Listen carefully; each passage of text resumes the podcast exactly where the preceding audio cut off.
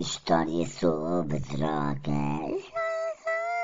História, história, história, história sobre drogas.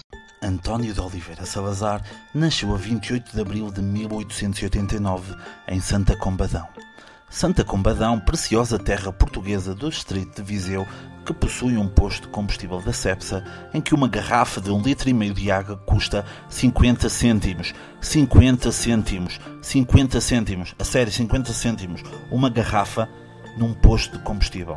António nasceu no seio de uma família humilde de pequenos latifundiários. Desde cedo mostrou grandes qualidades na gestão dos meios familiares e assim conseguiram comprar um trator Lamborghini que faz tanto sentido como óculos de sol à noite.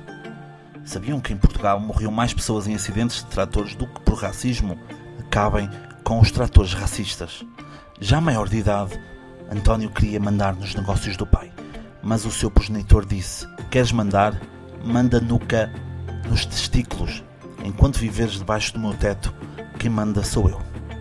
Assim, António repleto de raiva e triste com o pai, foi para Lisboa prometendo que um dia ainda seria grande e que o pai havia de vir aqui ao menino. Referência a balas e bolinhos. Chegado a Lisboa, tornou-se contabilista de uma casa de diversão noturna, daquelas em que os homens casados vão lá apenas para se divertirem, passar o tempo e conviver com senhoras de outros países, uma espécie de ONU da badalhoquice. Rapidamente, o local tornou-se um sucesso e todos os meses dava lucro. O ainda jovem António sentiu que estava a estagnar e decidiu então seguir a carreira política. Basicamente é algo semelhante ao que ele fazia, trabalhava para o prazer de alguns, dos que podiam. Essa primeira passagem pela política durou breves meses, porque ele queria que os gastos dos outros ministérios passassem pelo das finanças. Possessivo menino, certamente escorpião, com ascendente em Bajoras. Pouco depois, ascendeu ao topo e tornou-se a grande figura do Estado Novo em Portugal. Assentou a sua política na ideologia. Aí é? Vale os touros? Então foi embora. A bola é minha.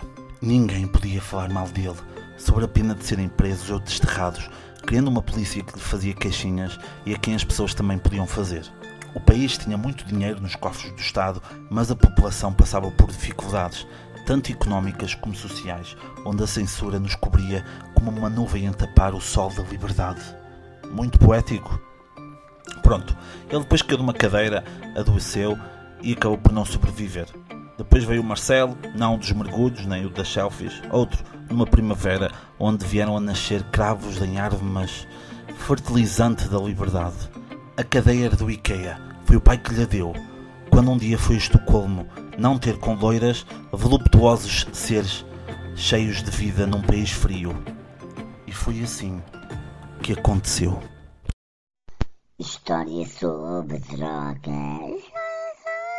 História, história, história, história sobre drogas.